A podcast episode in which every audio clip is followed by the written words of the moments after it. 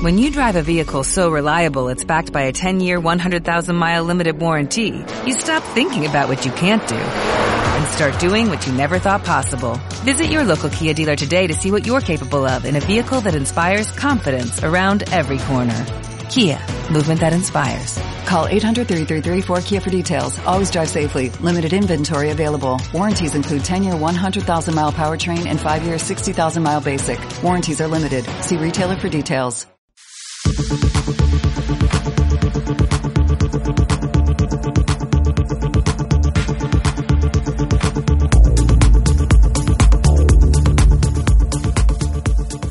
Y seguimos, seguimos en Reconectados, eh, vuestro podcast de videojuegos, y hemos decidido que este año, yo creo, compañeros, que esta sección la deberíamos dejar fija, porque es una sección que gustó, que siempre está aquí y que parece ser que semana a semana nos va a acompañar.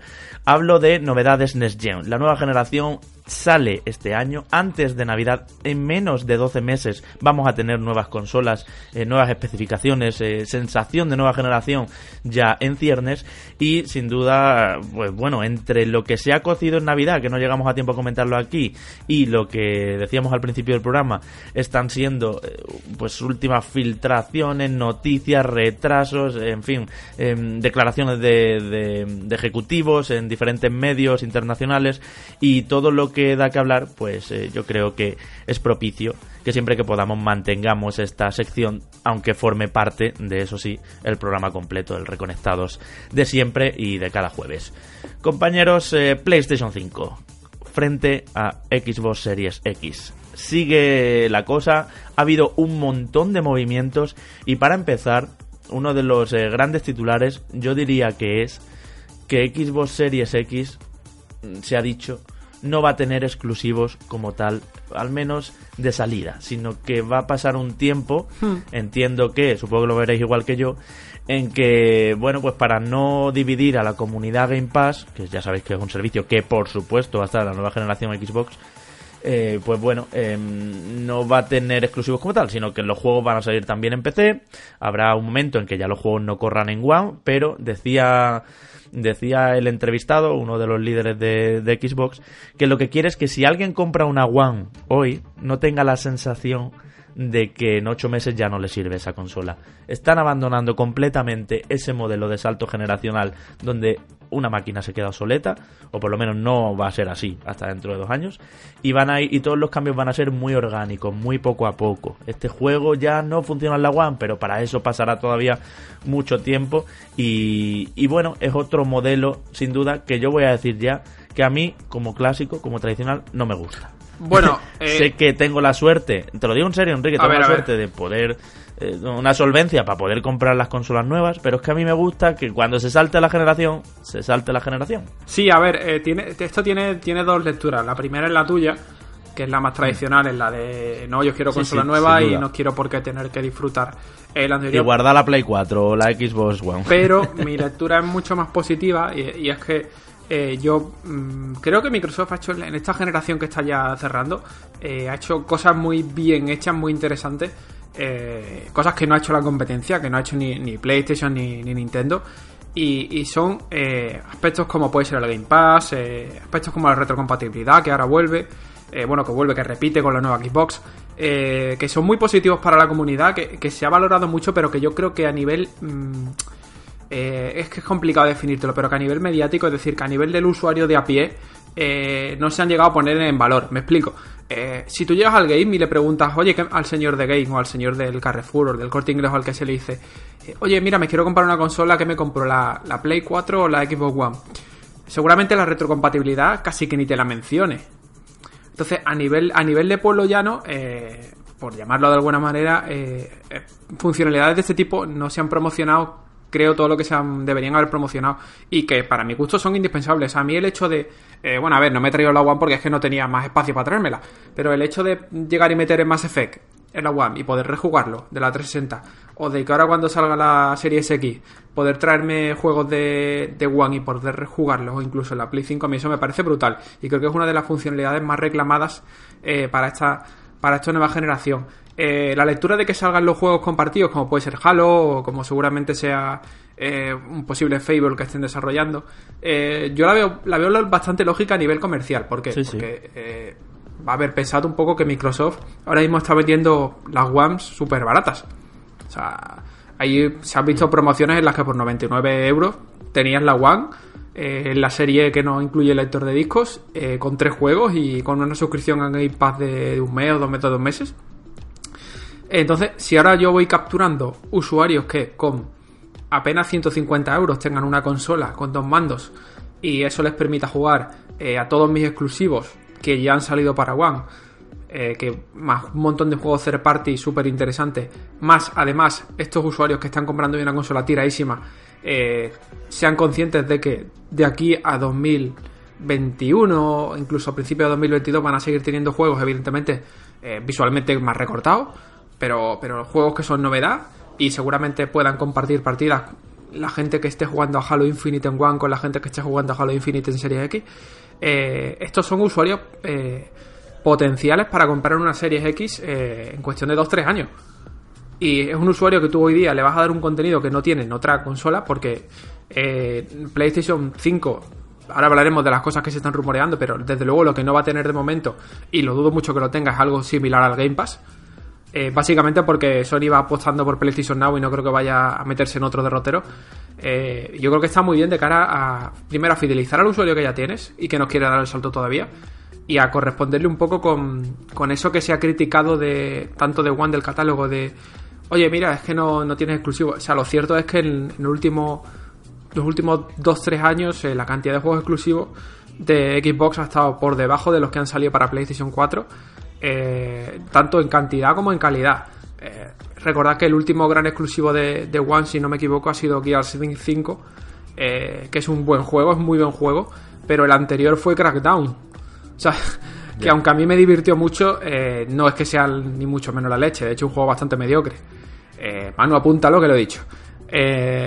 entonces, con esto yo creo que es un poco de compensación de, oye, que si todavía no quieres saltar a Series X porque eh, sabes que hay ciertas cosas que no hemos terminado haciendo bien en esta generación a nivel de, producciones y quieres ver un poco cómo comienza la siguiente antes de dar el salto, pero te quedas con One y puedes seguir jugando a 3, 4, 5 títulos claves del catálogo de la nueva consola, oye, perfecto. Porque además pensad que seguramente el usuario que compre el juego en One, eh, vamos, me ha puesto lo que queráis, eh, cuando lo meta en, en su futura Series X, lo va a poder ejecutar con absolutamente todas las novedades que tenga la versión de Series X. O sea que yo creo que es, aunque entiendo tu punto de partida, Javi, eh, creo que es más positivo que negativo. Es que, perdona y llamándote de paso, Enrique, eh, ¿no crees que se va a perder la magia de cuando llega nueva tecnología? Hay juegos que antes no eran posibles, ahora ya lo son, las mejoras en inteligencia artificial. No creo. Si siguen siendo compatibles con One eh, de manera abierta, ¿eh? No digo que salgan dos versiones como lo que vivimos en el cambio de, generación, ¿no? Que salían en 360 y en One. Y en One eran bastante mejores muchas cosas, muchos de ellos. Eh, sino que si siguen siendo el mismo producto, pero compatible con la antigua, creo que va a estar un poco lastrado. Y no es solo una cuestión de resolución. Es una cuestión de número de polígonos, es una cuestión de, frame rate, es una cuestión de inteligencia artificial, de partículas en pantalla, y eso al final puede limitar un poquitín a esos desarrolladores que casi quieren eh, una maquinaza nueva y sacarle partido. Sí, pero vamos, antes de que entre mano, no, no nos engañemos, Javi, o sea, somos conscientes, eh, y decir lo contrario es eh, mentir, que en juegos de lanzamiento, salvo algún caso extremadamente contado, Mm. Ninguna aprovecha las máquinas nuevas. De hecho, son juegos más cercanos a la pasada generación que a la nueva. Salvo por alguna cosa puntera con que mm. aumente resolución, con que le meta algún filtro. O sea, eh, no esperéis ni por asomo que en los primeros seis meses de las máquinas eh, eh, tengamos un salto extremo a nivel de, calidad gráfica o de o si me apura de calidad jugable. Y uno de los puntos de los que más se está hablando y de los que a mí me resulta más interesante es el tema de los SSDs. Y que yo creo que ahí, ahí sí que podemos tener algo de diferencia en tiempos de carga y demás. Pero no creo que nos saquen un mundo abierto eh, de entrada. Es que ni Horizon 2, si me lo pone, que un mundo abierto de entrada en PlayStation 4, en PlayStation 5, perdón, que tú digas, ostras, es que la diferencia de jugarlo. Es que una 4 no la podría mover. En 4 eh, me justifica completamente el desembolso. No creo que pase eso. O sea, y tampoco creo que pase en, en Series X. mm, de todas formas, vamos a ver, es entendible de alguna manera la estrategia de Microsoft porque al final lo que pretende de alguna, de alguna forma es terminar con, con esa brecha de generaciones con esa actitud también de eh, vamos a promocionar menos las consolas anteriores para que dejen de venderse, mientras que nos enfocamos a que toda la inversión a nivel de, marketing mm, se, se, destine a esta nueva máquina ¿no? que nos interesa vender. En mm. este caso, al contrario. Entiendo que Microsoft al final quiere continuar vendiendo eh, Xbox, Xbox One X principalmente, porque al final es la consola más, eh, más nueva que tiene, junto también con Series X para aquel tipo de jugador que sea un poquito más exigente y que eh, quiera disfrutar de esos menores tiempos de carga, esos mayores, esa mayor resolución, esas mejores texturas en diferentes juegos. Pero no deja de ser algo, mm, yo creo, que complicado de vender cuando tú estás entrando en una, en una nueva generación, pero te das cuenta que dentro del ecosistema mm, Xbox no existe ese, ese cambio como tal, porque al final, Enrique, eh, el tema de los tiempos de carga y, la resolución y demás, pues eh, gente a lo mejor como nosotros que tiene equipos para poder probarlo al máximo, que, que, lo va al final a disfrutar, pues sí que se lo puede llegar a plantear, pero el usuario de a pie seguramente tiene una tele de 1080, por ejemplo, la tiene incluso a 4 metros del salón y, eh, y, no aprecia muy bien el 4K, pues en la práctica le va a dar exactamente igual adquirir una Series X que adquirir una Xbox One o una Xbox One X. Entonces, mm, yo sí que le veo un poquito de fisuras y estoy en este tema más con Javi eh, a la hora de plantear este tipo de estrategia. Es que me da pena, me da pena también, mm. Manu, que, que, Xbox se baje de esa lucha por los exclusivos. De nuevo, estoy siendo conservador, estoy siendo un siempre se va Javi, porque al final, no va a pasar. al, final, chicos, eh, pensad que Microsoft eh, hace tiempo que abandonó, de alguna manera, un poco la lucha de los exclusivos, porque nunca tuvo problemas. esa es la ilusión de. Sí, pero nunca tuvo problemas en que sus juegos aparecieran en PC. Y así va a seguir siendo a muerte. Bajo, este pretexto, y así, y así va a seguir siendo, pero bajo este pretexto, eh, esto, digamos, que da continuidad y da lógica a una estrategia previa. Lo que pasa es que al final acaba por intentar eh, transmitirle su idea de mercado de consolas a lo que viene siendo el usuario y falta ver si el usuario es capaz de, aceptar esa propuesta de Microsoft o, de no aceptarla. A mí, ya digo, eh, lo que ha propuesto Microsoft durante esta generación mm, me ha gustado mucho y es un poco, y lo hemos dicho más de una vez, el, el cuento, el mismo cuento que ocurrió en la pasada generación cuando PlayStation fue por detrás, que al ir por detrás se tuvo que esforzar para ofrecer algo distinto que pudiera atraer a jugadores que no se planteaban en ningún momento comprar esa consola, ¿no? Y en este caso yo creo que sobre todo la aportación más, valiosa de Microsoft a esta generación, además de el amor, por decirlo así, por la retrocompatibilidad, es el Game Pass, que es un, es, es un producto tremendo. Así que, que, vamos a ver todo esto cómo, cómo acaba dando forma. Sí que decir que pese a todo, considero que la estrategia que está llevando a cabo Microsoft en, en estos primeros compases de anuncios de siguiente generación me está pareciendo mejor que PlayStation, sobre todo porque está tomando la iniciativa. PlayStation ahora mismo, y eh, si queréis podemos empezar a comentar lo de su ausencia en el E3 2020, mm, no sé si es que eh, eh, sabe que tiene un producto que potencialmente puede ser peor a nivel, a nivel de especificaciones técnicas que, Microsoft y por eso está eh, un poco más a la defensiva o nos va a sorprender al final con, unos anuncios y unos tiempos mejores de los de ahora, ¿no? Pero desde luego lo, a mí me parece un poco esperpéntico, ¿no? Lo del anuncio del logo, ahora, ahora unas pocas, eh, unos pocos días al respecto. Eh, me da la sensación que no tiene que ser la realidad, por supuesto, me da la sensación que no saben exactamente por dónde van, ¿no? Y eso yo creo que transmite mm. cierta inseguridad al usuario final, ¿no? Que espera ver cuál de las dos consolas puede adquirir. Sobre, sobre algunos apuntes sobre las cosas que has dicho, mano. Eh, primero, creo que has comentado que la mm, que crees o sientes a lo mejor que Microsoft está dejando un poco de lado eh, o, que quizás podría dejar de lado el tema de los exclusivos. no, ahora digo que es, es la continuidad de, de, no apostar por el hermetismo, porque al final si tú quieres que tu consola sea un baluarte de juegos que únicamente se puede jugar en ella, evidentemente impides que aparezcan en PC. Sí, pero a ver. A pesar, a pesar de que sabes que, evidentemente, eh, cuando tu juego al final eh, que además mm, nace de tus propios estudios, pueda aparecer en una plataforma tan global como PC, evidentemente tus, tus ingresos eh, aumentan mucho, ¿no? Pero la contrapartida de eso es que haces que tu consola sea menos, eh, ¿cómo decirlo? Menos exclusiva, valga la redundancia. Sí, pero piensa, piensa a ver, por, por poner un poco de, de contexto, eh, yo creo que el comienzo de esta generación no va a ser equiparable al comienzo de la anterior, por lo menos a medio plazo, eh, por un sencillo detalle. O sea, Microsoft, el desembolso que lleva haciendo en estudios de los últimos dos años y medio aproximadamente, no tiene nada que ver con lo que ha hecho la compañía, te diría que prácticamente en toda su historia. O sea, tenemos eh, un montón de desarrolladores eh, vinculados de forma secundaria a la compañía trabajando en proyectos que salen en, en One y en PC.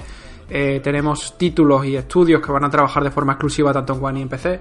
Y al final del día, Microsoft lo que está haciendo es crear un ecosistema de juego, sea en Xbox mm, Series X, sea en Xbox One eh, X, sea en 360, en 360 digo, sea en, en Xbox One S o, o sea en PC. O sea, están haciendo un Apple, pero de manual.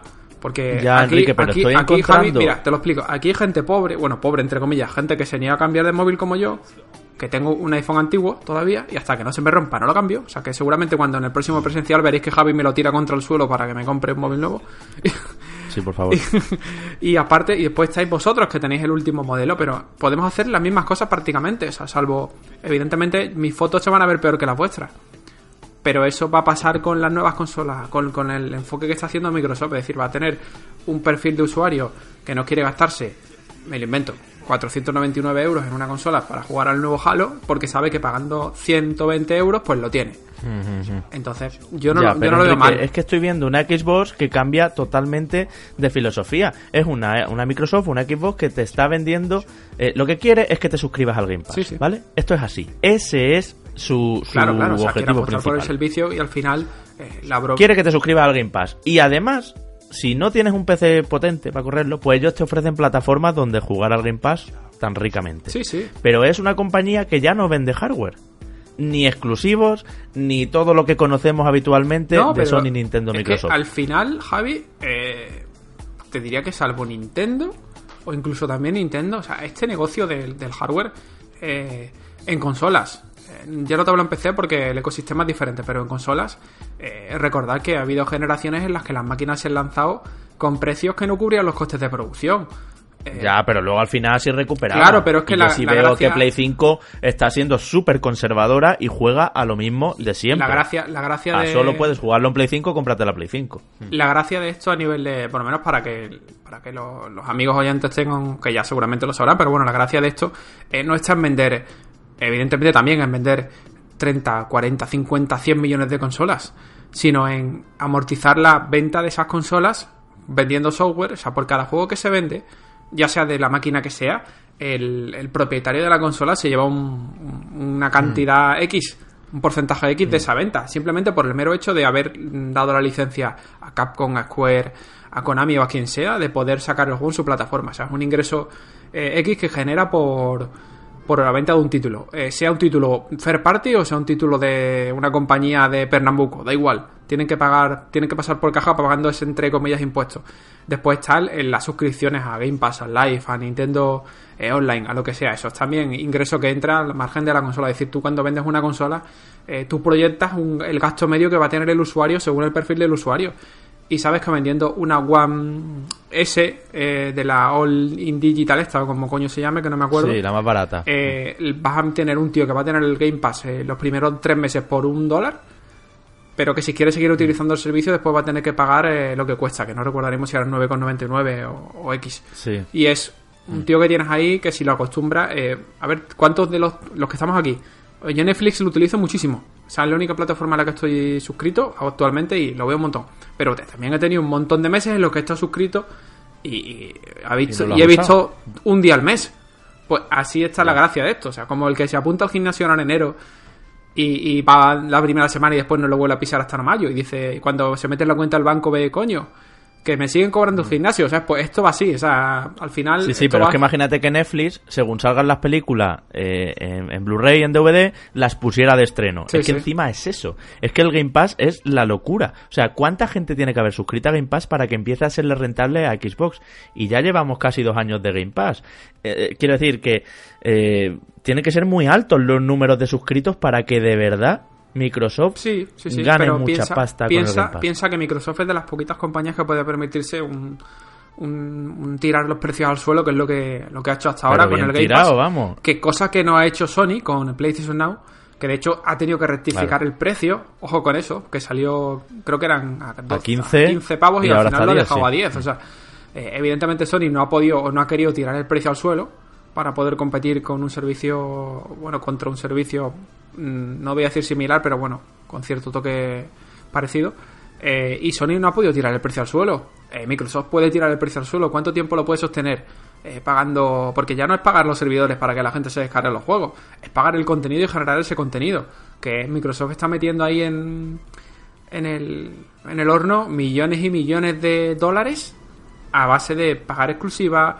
Eh, porque que un juego entre en Game Pass no es que entra en Game Pass y fin. No, es que para entrar en Game Pass, eh, Microsoft paga un, un fijo eh, a las compañías a la compañía al desarrollador a la editora o a lo que sea, eh, garantizando X número de, O sea, un fijo, X, me lo invento.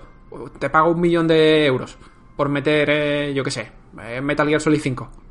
Y ahora, si, si supera X número de descarga, te pago eh, el millón de ese más X, ¿sabes? Entonces, no es que sea una cuestión de. De todas formas, a ver, yo creo que, que, que, que no hay duda de que el Game Pass va a ser rentable, igual que lo fue en su momento la colección de videojuegos instantánea, ¿no? Que, que fue lo que derivó después Del el PlayStation Plus, al final. Y eh, de la misma manera que Netflix es rentable, que sí que Netflix tiene un- millones de usuarios, pero también tiene eh, miles y miles de, eh, de series, de películas, etcétera, etcétera, ¿no? Al final la cosa es cuestión de escalabilidad y, por Sí, supuesto... pero son cosas, Manu, que ya no venderán. Ya, pero Javi, pero vamos a ver, seguro que Microsoft ha hecho las cuentas bien hechas números, claro. para que Sí, para sí, que claro, los o sea, eh, para que le cuadren los datos, eso eso está clarísimo. Yo creo que ahí no tiene que haber ningún tipo de duda. Yo sí que quería apuntar por cerrar el tema ya porque estamos dando un poquito de vueltas Mm, sí. que lo principal al final es que Microsoft en los siguientes anuncios que vaya a ir dando sea capaz de diferenciar bien el producto, es decir, Xbox Series X y darle un valor añadido, más allá del evidente. El evidente es el que hemos comentado, mayor resolución, texturas, etcétera, etcétera, eh, el tema de los tiempos de carga y tal. Si eso lo consigue transmitir bien, si al final crea una necesidad de verdad de querer adquirir esa consola por encima de Xbox One X o la Xbox One Online, eh, entonces pues sí que tendremos ahí de alguna manera consola de nueva generación o consola que eh, nos sentamos atraída por ella, ¿no? Nosotros y, por supuesto nuestros oyentes y, y el resto de jugadores. Pero quería volver de nuevo a poneros el tema encima de la mesa de PlayStation 5 o PlayStation en general y su ausencia en el E3 de 2020, que es un viejo debate por porque ya este año ya lo, ya lo tuvimos, bueno, este año, en 2019, a principios de 2019 lo tuvimos cuando supimos de la ausencia de la compañía para eh, este pasado E3. Eh, alegamos en aquel entonces que se podía deber a año de transición, a que los costes al final no compensaban lo poquito que pudiera llegar a anunciar, eh, pero la cosa parece que se va a mantener eh, un año más cuando ahora sí que no hay motivo. Es decir, no hay motivo. No, no existe ese motivo que podíamos imaginar en el año anterior, sino que se debe más a eh, las fricciones que, que, existen entre bueno PlayStation, Electronic Arts y diversas compañías, Activision también, con uh, Xbox también, porque sí, Xbox pero al final va. en el show floor no está. Pero al final van, sí. es decir, pero sobre todo estas compañías que al final han acordado por lo sano. Sí, pero no pagan un duro a la ESA, uh -huh. Manu, que es, el, es donde está el, el, asunto de esto. PlayStation y la Electronic Software eh, Association de Estados Unidos ya habían manifestado muchas veces sus fricciones, como tú decías, sus descontentos. Son carísimos los stands en el E3, el metro cuadrado está absolutamente disparado para lo que supone. Y entonces lo que hace Xbox es montar su evento. Su, de hecho, se llama E3 Media Briefing, la conferencia. Sabéis que así Hmm. lo pone en la acreditación que te daban al entrar y tal y cual. Pero en ningún caso forma parte del E3. Pasa que como se celebra esos días y al lado, en el Steeples, donde está el Microsoft Theater, pues, pues bueno, nos sumamos al E3, igual que Lea Play, ¿no? Pues algún hashtag hay por ahí que a lo mejor es E3EA, no lo sé. Pero ellos saben que es el E3. Pero es que lo de PlayStation ya es, no, no, me desmarco hasta de fecha. Sí, sí, sí. De hecho, yo estoy seguro que va a hacer la jugadita el año pasado, que no sé si os acordáis, que en mayo vimos The Last of Us 2 y luego en el E3 todavía coleaba la gente hablando de The Last of Us 2. Sí. Y, y, fue un poco un juego del E3 habiendo salido una semana. De hecho, un, poco el, el, argumentario que os iba a dar al respecto de, esta situación, porque he empezado a, a ver o leer a mucha gente hablando de la muerte del E3 y demás. La muerte de L3 no se va a producir a no ser que estas compañías, y no hablo de PlayStation porque sí que está haciendo efectivamente eh, lo que tú dices, Javi, ¿no? que es apartarse mm. de esas fechas, a no ser que esas compañías se desplacen de fecha, porque al final que Electronic Arts eh, montara su chiringuito eh, 10 metros al lado y eh, te cuadrara de, alguna manera eh, también los horarios y fueran compatibles con sí. L3 y, eh, y se produjeran eh, en los mismos días y tal, eh, no le quita protagonismo al E3. De hecho, para la gente de a pie, la gente de a pie no, no, tiene por qué saber o le tiene que dar igual si Electronic Arts está dentro del Convention Center o está fuera del Convention Center o si sí, simplemente claro. Los Ángeles, mediados de junio, videojuegos. Efectivamente, está, eh, e por eso lo que hizo Electronic Arts al E3, daño ninguno. O sea, a nivel, a nivel, económico, por supuesto que sí, porque no alquilan su espacio dentro, tal, pero a lo que viene siendo a nivel de repercusión, eh, ninguno porque la gente continúa asociando que lo que sale de Electronic Arts pertenece al E3, pese a no serlo. Pero ¿qué pasa? Si lo de PlayStation se empieza a convertir en, normas, si Nintendo llega un momento que dice, mira, pues yo tampoco voy a ir este año y voy a, a vivir a base de Nintendo Direct, o Microsoft hace lo propio, que se monta el chiringuito no a principios del mes de junio, sino a finales de julio o principios de mayo, es decir, en fechas que no tengan nada que ver y que no asocies con el E3, entonces en ese momento sí que se producirá la muerte del E3, pero mientras tanto va a continuar siendo un escaparate mm, para, para que veamos anuncios, para que sobre todo cada vez más, porque no queda otra, eh, leamos las impresiones o veamos las impresiones de, de los medios especializados y poco más. Desde luego sí que va a dejar de ser esa maratón o, esa tan grande como era antes de conferencias, ¿no? Que al final es lo que todo el mundo conoce como E3. Pese que no lo es, ¿no? Pero todo el mundo asocia mm. a las conferencias de, prensa a lo que viene siendo el E3. Vamos a ver qué ocurre este año. Mm, sí que es cierto, yo creo que esto es una, esto es una buena noticia para Microsoft. Porque por este mismo razonamiento, si el E3 continúa. No le compite el claro, espacio. Si el E3 continúa siendo el foco de atención de todo el ocio interactivo durante unos días, si Microsoft es la única compañía que tiene algo verdaderamente impactante para anunciar, la atención o la repercusión se va a multiplicar por bastante, ¿no? Eh, por supuesto que sí. PlayStation cuando monte lo suyo, que seguramente como ocurriría como ocurrió en 2013, sea sobre el mes de febrero, nos contará lo que nos tenga que contar, febrero o marzo. También, por supuesto, tendrá un impacto brutal, porque ya lo hemos visto, Apple sobre todo es quien, quien inició este tipo de keynotes, ¿no? de, anuncios de, productos de manera periódica, acaban copando la información de, todos los medios de comunicación durante, durante unos días. Así que en este caso, eh, unos salen ganando por un lado, otros salen ganando por otro. ¿Quién pierde? Bueno, seguramente eh, los aficionados que tenían por costumbre, y yo creo que entre nosotros, o sea, nosotros nos contamos entre ellos, eh, ver esa maratón de anuncios, ¿no? Ahora simplemente son cambios de fechas y ya está. Manu, sí que aquí no, no coincido contigo porque creo que por aquí alguien nos comentaba por Twitter en relación a la ausencia de PlayStation en el E3. Eh, que el E3 como va a perder, el año pasado no fue Sony y el E3 tuvo muchísima más audiencia, o fue el año de mejor audiencia a nivel de, de directos y demás.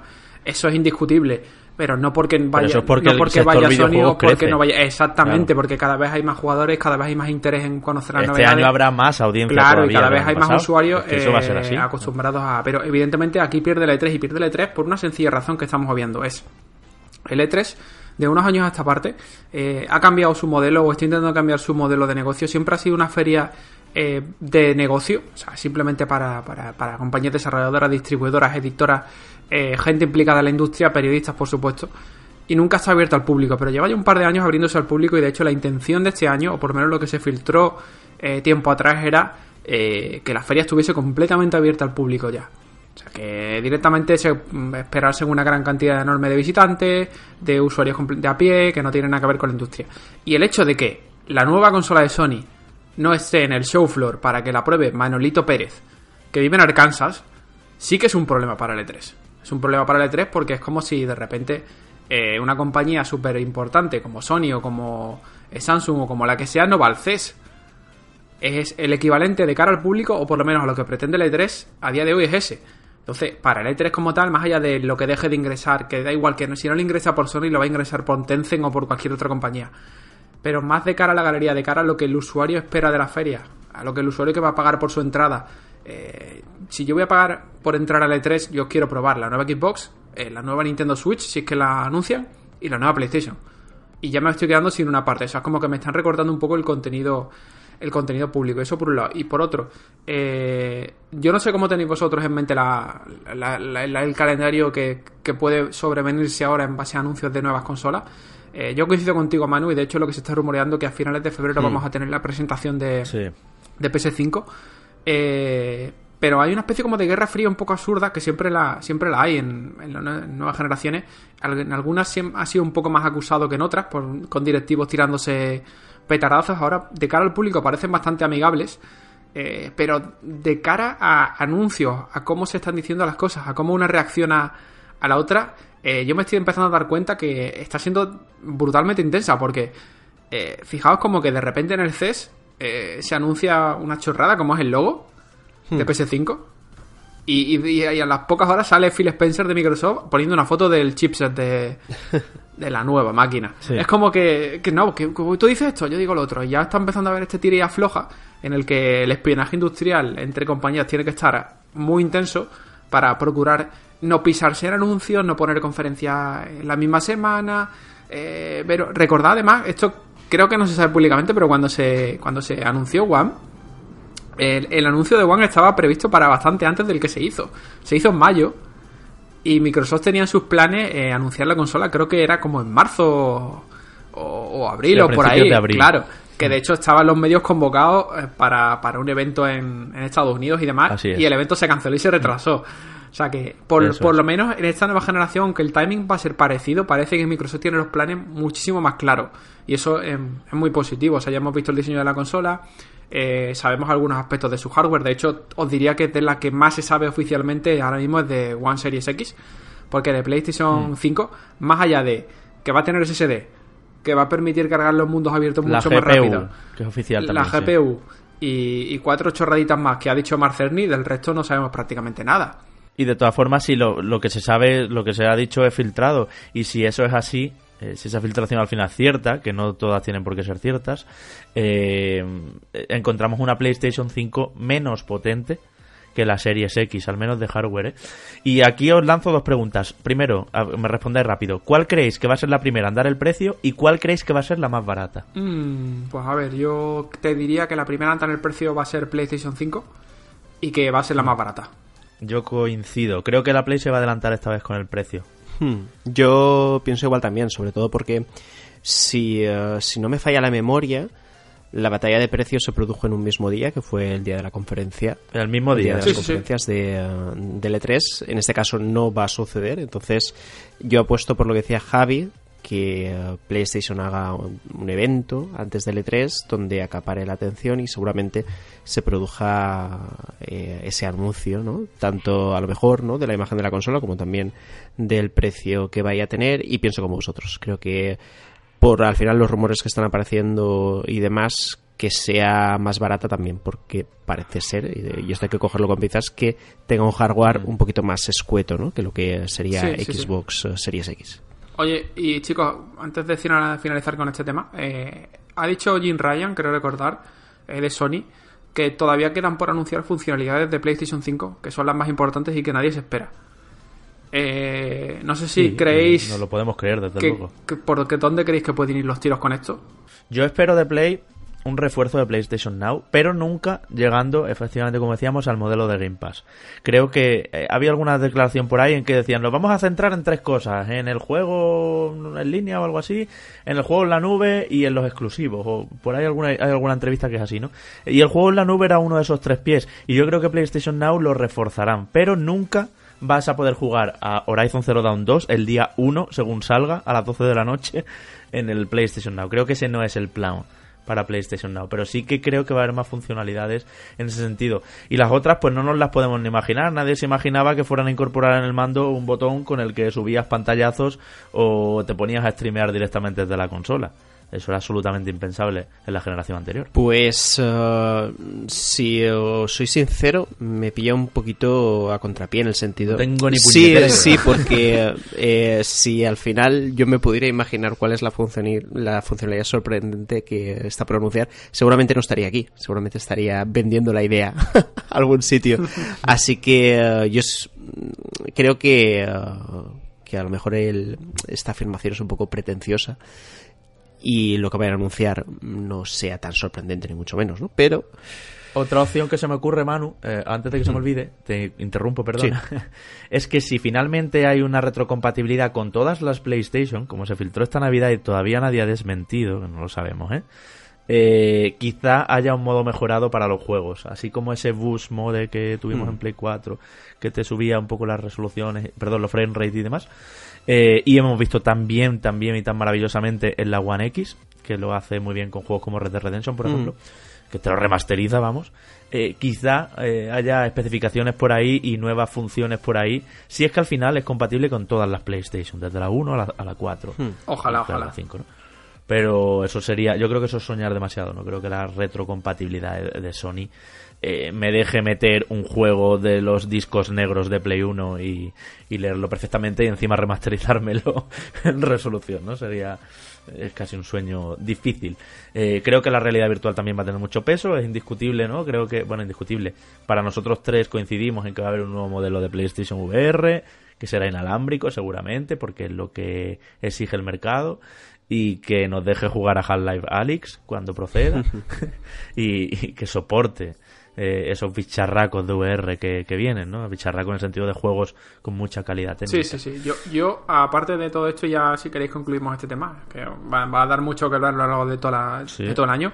Eh, os quería preguntar que qué funcionalidad de PlayStation 4 os gustaría que se repitiera en PlayStation 5. Y yo os voy a decir el juego remoto. O sea, es verdad que en PlayStation Vita era un- una puñetera mierda porque te faltaban botones. Pero yo lo he estado probando eh, para jugar en el PC eh, y tal, y tal cual, tú sa- sabéis, con el propio mando y va fantástico. O sea, yo deseo que lo mantengan porque te vas fuera y te la pinchas a la peli conectada en tu casa donde estés con el PC y fantástico. O sea, evidentemente se necesita una conexión decente, pero yo quiero que mantengan eso. Pues no lo sé yo, Enrique, ¿eh? porque eso eh, es directamente enemigo, está diametralmente opuesto a venderte el Now en la nube Mm, sí, sí, y sí. que si quieres jugar por ahí en tu casa del campo, te suscribes al Now, ¿sabes? No dejas la Play encendida en Sevilla. Mm, Pues mira, si, eh, si soy sincero, me gustaría que mejoraran un poquito el tema de la del compartir ciertas imágenes y vídeos en, en redes sociales, porque por ejemplo, yo muchas veces no lo hago por pereza absoluta porque tarda mucho. Primero en, en hacer la captura, en, uh, en subir la imagen a la, a la red social ahora, ¿no? Porque Facebook Luego escribe el tweet con el teclado de la- del infierno, ¿eh? Exacto, él escribe el tweet es, uh, es la mierda, perdón, eh, hablando en plata. Y al final es un proceso ultra farragoso que uh, el momento ese en el que te estás partiendo el ojete porque eh, lo que has capturado te parece una idea genial para compartirlo en redes, eh, f- fallas en no sé qué o te tarda demasiado y dices, va, me da igual, continúo jugando y ya está. En tu mente era espectacular. Eh, eso, eso es. Igual que el meme. En mi mente era espectacular, pero al final... real- y lo subes y tienes un like. ¿Cuántas, Entonces, ¿cuántas hace- capturas hace- se te han quedado en la consola, Manuel, por eso? Guau, hay muchísimas, ¿no? Y de hecho de vez en cuando, eh, pero vídeos y fotos y demás, y que de vez en cuando pues limpio y ya está, ¿no? Y digo, "Buah, esto ya ni me acuerdo de por qué me reía o, o, o qué me hizo gracia en concreto. Entonces, si este tipo de cosas se hicieran um, que fueran más, más ágiles, más rápidas, de manera más orgánica, pues yo creo que sería un acierto, ¿no? Bueno, es curioso. En fin, vamos a seguir, compañeros, que nos hemos enredado aquí bien, ¿eh?